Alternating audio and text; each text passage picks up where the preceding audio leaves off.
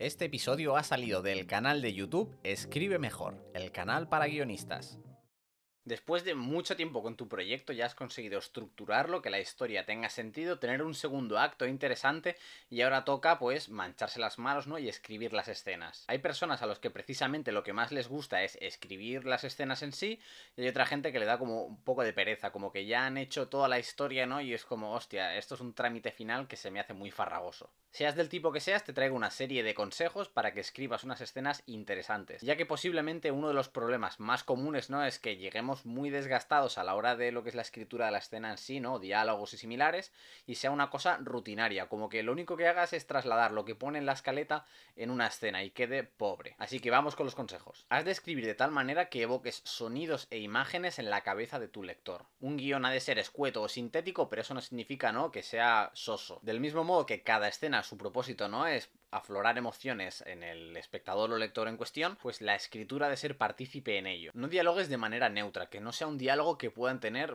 cualquier personaje de cualquier ficción. Y con esto no me refiero a dejes, acentos, chascarrillos y frases comunes, ya que es fácil, ¿no? Caer un poco en la cosa esta impostada de un personaje que tenga una frase muy repetida o cosillas así que son como más truquillos, pero que en el fondo es algo muy superficial. Que de lo que hablen importe y que de lo que hablen sea algo muy específico y concreto de tu historia. Si no, el diálogo va a ser más bien vago o común o será muy posible que el espectador tenga esa sensación de decir esto ya lo he visto, este diálogo yo ya lo he vivido. Lo que comentaba antes, tus escenas no pueden estar crudas. Partiendo de lo que hayas puesto en la escaleta, ¿no? En ese pulso en cuestión vas a tener que escribirlo y darle un enfoque a la escena de que sea interesante. Si el pulso en cuestión es mm, tal persona descubre algo, que no sea, pues vemos la escena de que la persona, oh, me he enterado de esto. O sea, que esté trabajado, que sea interesante, que el espectador esté enganchado. En definitiva, le tienes que dar una especie de toque deluxe o aportarle un extra a la escritura de la escena. Imagínate que te pagan solo por escribir las escenas de la escaleta de otra persona. ¿Verdad que para ganar tu sueldo no tendría que ser solo una traslación de lo que ya te han pasado porque tu trabajo sería redundante? Pues tómatelo de esa manera, dale un toque extra. Desde el inicio de la escena sería recomendable que el espectador sepa de qué va la escena. Si algún personaje tiene un objetivo, qué obstáculos tiene, qué pasaría si no lo consigue. Es muy importante que entendamos las reglas de lo que está en juego para que esa escena nos interese y nos importe. El guionista y dramaturgo David Mamet plantea tres preguntas interesantes para cada escena, que es quién quiere qué de quién, qué pasa si no lo consigue y por qué ahora. Planteate qué contestaciones a una pregunta pueden ser las más dolorosas o interesantes. Si tenemos una escena de dos personajes que acaban de echar un polvo y uno de ellos le dice al otro, oye, te quedas a dormir y ese otro personaje le contesta no, me voy a mi casa, va a ser muy interesante, ¿no? Porque se genera ahí una tensión, un conflicto, o sea, los espectadores están pensando, hostia, qué fuerte. A lo largo de tu historia invierte en pocas imágenes, pero que sean muy potentes y muy efectivas. Si tu guion está lleno de metáforas o objetos con significado, al final hay tantos que por acumulación pierden sentido. En Ciudadano Kane, la bola de nieve y el trineo son dos elementos bastante importantes que tienen mucho peso porque la película no está cargada de 50.000 símbolos. Menos es más. Para describir algo nunca escribes visiblemente, como fulanito entra visiblemente afectado. Tampoco escribas o describas algo en base a una ausencia o algo negativo. Por ejemplo, tal personaje abre el bolsillo y no está la pistola que tenía antes. Si bien a nivel literario puede funcionar, cómo se rueda el que ya no está la pistola que tenía antes. En vez de poner no tiene algo, construye eso desde atrás. O sea, pon mucho hincapié en cuando mete esa pistola en el bolsillo y luego cuando abre el bolsillo, pues di que el bolsillo está vacío. Y el espectador ya juntará esas dos cosas en su cabeza. Para llegar a la verdad emocional de una escena, primero vas a tener que escribir la versión culebrón. Así que no te dé miedo pasarte de obvio, sin subtexto y que todos los personajes digan lo que opinan y todo lo que sienten y luego ya lo irás rebajando y ya lo irás escondiendo. Es imposible que escribas bien la escena o que esté aquello con unas sutilezas y una cosa increíble de con mucho tacto, a la primera. Al acabar la escena, ¿has subvertido las expectativas iniciales que teníamos? Plantéate escaletar alguna escena, es decir, dentro de esa escena, ¿dónde están los giros? Lo más interesante de una escena va a ser la emoción de cada uno de los personajes, o sea, cada frase de diálogo debería tener una emoción en concreto. A veces dialogamos de que la gente habla por hablar y la gente habla cuando quiere conseguir algo. Cada frase, cada línea de diálogo que dice un personaje es porque quiere algo. Esto ya lo comenté en el vídeo de estructura, pero si es una comedia, pregúntate, ¿tus escenas acaban con un gag o en lo alto de manera como muy graciosa? Es una cosa muy obvia, pero que cuando estás escribiendo no es tan obvio. Del mismo modo, cuando escribas algo de humor, si el gag que pones al final es de tipo verbal, o es decir, de gente que está hablando algo,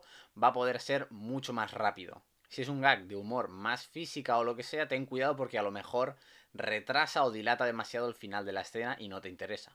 Cuidado con depender de que algunos gags o algunas escenas funcionen en base a algunos elementos visuales, como por ejemplo que algún personaje lleve un anillo de casado. Procura integrarlo de alguna manera dramática, ya que si por ejemplo pones que personaje A se da cuenta de que personaje B tiene un anillo de casado, o sea, eso a la hora de explicarlo audiovisualmente, lo más seguro, ¿no? Es que sea como un inserto ahí, del anillo y quede un poco pegote. Esto obviamente no es tu trabajo como departamento de guion, pero puedes facilitarlo, ¿no? De alguna manera, si un personaje se recoloca el pelo y vemos que tiene un anillo de casado, o justo después de ver eso, pues el personaje en cuestión se lo toca y juguetea con él nerviosamente. Lo más interesante en una escena son las emociones de los personajes. Del mismo modo, cada diálogo, cada frase que dice un personaje es para conseguir algo, así que eso debería afectar emocionalmente al resto de personajes. Que no sea una conversación banal, o sea, cada frase ha de generar una serie de consecuencias. Si quitas una frase de un personaje y no afectaría el resultado final de la escena, es que no es una línea de diálogo muy importante que todo personaje que hable tenga razón, o sea, dale buenos argumentos a todos. Si no te posicionas de una manera muy clara como autor, a no ser que eso sea precisamente lo que te interese. Pero es muy interesante que todos los personajes, todas sus voces, pues tengan razón. La buena escritura consiste en que cada escena tenga algo muy interesante. O sea, imagínate que esa escena en concreto se va a enseñar a más gente. Obviamente habrá algunas escenas más de transición o menos importantes, pero lo ideal sería que cada escena tuviera algo que tenga valor propio. Pregúntate, ¿la escena deja al espectador con ganas de más, con ganas de seguir viendo la historia? Dentro de la escena, ¿cuál es el clímax? O sea, ¿cuál es el momento que más mola o que los espectadores van a disfrutar más? Es muy interesante cuando un personaje dice lo contrario a lo que se espera de él. Por ejemplo, en The Big Bang Theory sabemos, ¿no? Que Sheldon es muy tiquismiquis con su asiento. De modo que si en alguna escena, por ejemplo, algún otro personaje se sentara en su asiento él fuera consciente de ello y no dice nada, nosotros como espectadores vamos a estar interesados en, uy, ¿Por qué no le echa la bronca? ¿Qué trama Sheldon? Los contrastes suelen ser muy interesantes. Si vemos a un personaje que, por ejemplo, está llorando y está muy afectado, que le diga a otro personaje, estoy bien, me encuentro bien, pues el contraste ese no hace que las cosas sean interesantes. Del mismo modo que si tenemos dos personajes que sabemos que se aman y uno le dice al otro te odio, pues hay como todo un subtexto y una mochila de cosas que le dan un valor extra. Normalmente una escena tiene el punto de vista de un personaje, así que a la hora de escribir una escena pregúntate, ¿el espectador con qué personaje se personifica? a través de los ojos de quién vive esa serie de cosas que pasan en tu escena. En la escena va a haber algo en juego y eso significa que cuando la escena empieza o está en marcha, el espectador va a ser consciente de que dos tipos de valores finales o que qué dos tipos de outputs existen en la escena. Por ejemplo, consigue robar la joya y podrá pagar las deudas o no consigue robar la joya y matarán a su familia. Busca la opción menos obvia y más interesante, esfuérzate en ello. Como hablaba en el vídeo en que analicé una escena de la serie Vida Perfecta, el reencuentro entre dos personajes sucede en un tanatorio y uno de ellos se mancha de caca de bebé. Podéis consultar el vídeo para tener más información al respecto, pero lo que quiero decir es que no vayáis a sitios comunes. Si dos personajes se tienen que reencontrar, por favor no los llevéis a una biblioteca y que a uno se le caen los papeles y otro va a recogerlos y ¡ay, nos hemos encontrado! O sea, huid de esos convencionalismos. Pregúntate a la hora de escribir una escena, ¿qué personaje hace daño a otro personaje? No, obviamente el kit de la cuestión tiene que ver pues con humanas y similares, con lo cual pregúntate si los comentarios de alguien o las acciones de alguien repercuten en una persona querida suya y le hace daño. Normalmente quien más daño te puede hacer es la persona más cercana a ti. Cuando una escena te obliga a un tono muy concreto, por ejemplo, le dicen a un personaje, ¿no? que tiene un tumor en la cabeza, planteate a lo mejor contarlo de otra manera, subvertir esa serie de expectativas. ¿Cómo es escribir una escena graciosa en la que alguien le dicen tienes un tumor en la cabeza? Escribe la escena de dos maneras diferentes, que no te dé pereza probar distintas cosas. Cuanto más compleja sea la acción física en la escena en cuestión, vas a depender más de terceras personas, del departamento de producción, si es un cómic de la persona que te lo está dibujando, las herramientas para mostrar tu valía, ¿no? Pues es el peso dramático que tiene esa escena, los diálogos, etc. Cuidado con ser demasiado sutil en textos o guiones muy largos o de ritmo de producción muy alta. Por ejemplo, en televisión, un equipo que tiene que grabar muchos episodios no se está por muchas hostias de ver cada línea de guiones, cuál es el subtexto que querías decir. No hay problema en lo que va a ser el subtexto del episodio en sí, que en el guion esté escrito en mayúsculas y para que se entienda perfectamente y todo el equipo sepa de qué va esa escena realmente. Acaba las escenas en alto, en el punto más interesante y más emocionante es muy redundante, pero a veces tendemos a alargar las escenas con epílogos que no son necesarios. Plantéate si tu escena puede empezar ya en una cosa muy interesante, que el espectador, ¿no? En el momento que se la pones diga, hostia, esta escena va a molar. Obviamente puedes hacer escenas, ¿no? Que vayan de menos a más, que tengan un crescendo, pero cuidado, ten siempre en cuenta de que el riesgo de que tus espectadores se desconecten es real. Normalmente suele ser más potente o tiene más gancho alguien que contiene su emoción. O sea, alguien que está a punto de llorar en vez de alguien llorando, o alguien que se está como aguantando las ganas de gritar en vez de alguien gritando. Guárdatelo para el momento clave. Del mismo modo que, por ejemplo, el personaje de Furiosa en Mad Max Fury Road, ¿no? Pues hay un único momento en el que grita y se desata y es muy emotivo. ¿Pero por qué? Porque es un único momento. Si estuviera gritando a lo largo de toda la película, ¿no? Pues ese momento perdería fuerza. Normalmente el interior del personaje se ve reflejado en el exterior. O sea, esta es la idea que es como muy básica y de perogrullo, pero que se tiene que decir, ¿no? De si el personaje está triste, pues fuera está lloviendo. Pues planteate cómo eso puede afectar al mundo de tu personaje. Si está enfadado, ¿cómo lo vas a reflejar, ¿no? A lo mejor hay un montón de coches tocando el claxon en un atasco. ¿Qué personajes son necesarios para que estén en la escena? A veces es fácil poner personajes allí para soltar un chascarrillo o un comentario, pero no son necesarios. Cuantos menos personaje, pero más minutaje tengan, más le saques el jugo a esa presencia de los personajes en la escena, pues más interesante va a ser. ¿En qué espacio sería más interesante que si tú esta escena? En las escenas suele haber cambios de valores de poder, ¿no? O sea, alguien que empieza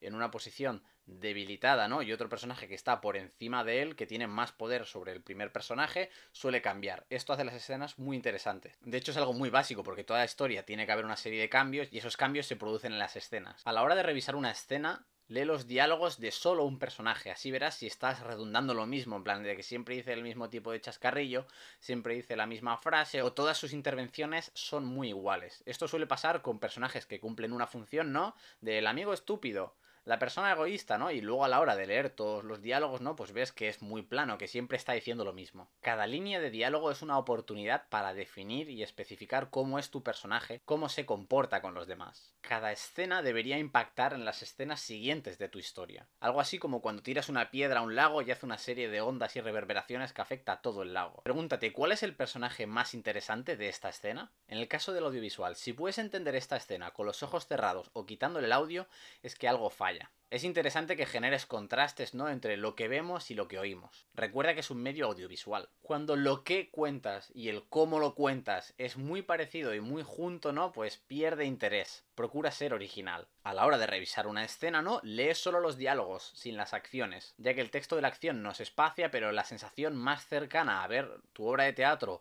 o la película que estás escribiendo precisamente es leer solo los diálogos. ¿Qué es lo que siente cada uno de los personajes en esa escena? Déjaselo muy claro al espectador, ya que eso va a ser lo que justifique sus actos. No hay nada peor que un espectador que no entiende por qué un personaje hace algo. Ten cuidado con escribir escenas en las que se rompan cosas, haya pelos mojados o alguien se manche, sobre todo si las piensas rodar tú en un formato digamos low cost. Cuando lo escribes no te das cuenta, pero luego a la hora de tener que rodarlo, tiene una serie de complicaciones tener un objeto que se esté rompiendo, alguien que se esté mojando porque se tiene que como desmojar el pelo para volver a grabar varias tomas, o alguien que se mancha, ¿no? Pues tener ropa de recambio. Y con esto finalizamos la serie de consejos sobre escenas. Os recuerdo que en otros vídeos del canal, ¿no? Pues hemos hablado de lo que es la fase de ideación, de estructura, de personajes. Más allá de este vídeo, haré un último vídeo que es como una especie de cajón de ideas en el que hay un montón de cosas inconexas que tienen que ver más o con la profesión o con ser productivo y similares. Y con eso finalizaríamos todo lo que es la serie esta de vídeos más o menos largos de 10 a 20 minutos sobre consejos. Espero que os haya gustado. Si es el caso y no estáis suscritos, pues valorad suscribiros para estar atentos a próximos vídeos. Muchas gracias, nos vemos a la siguiente y seguid escribiendo.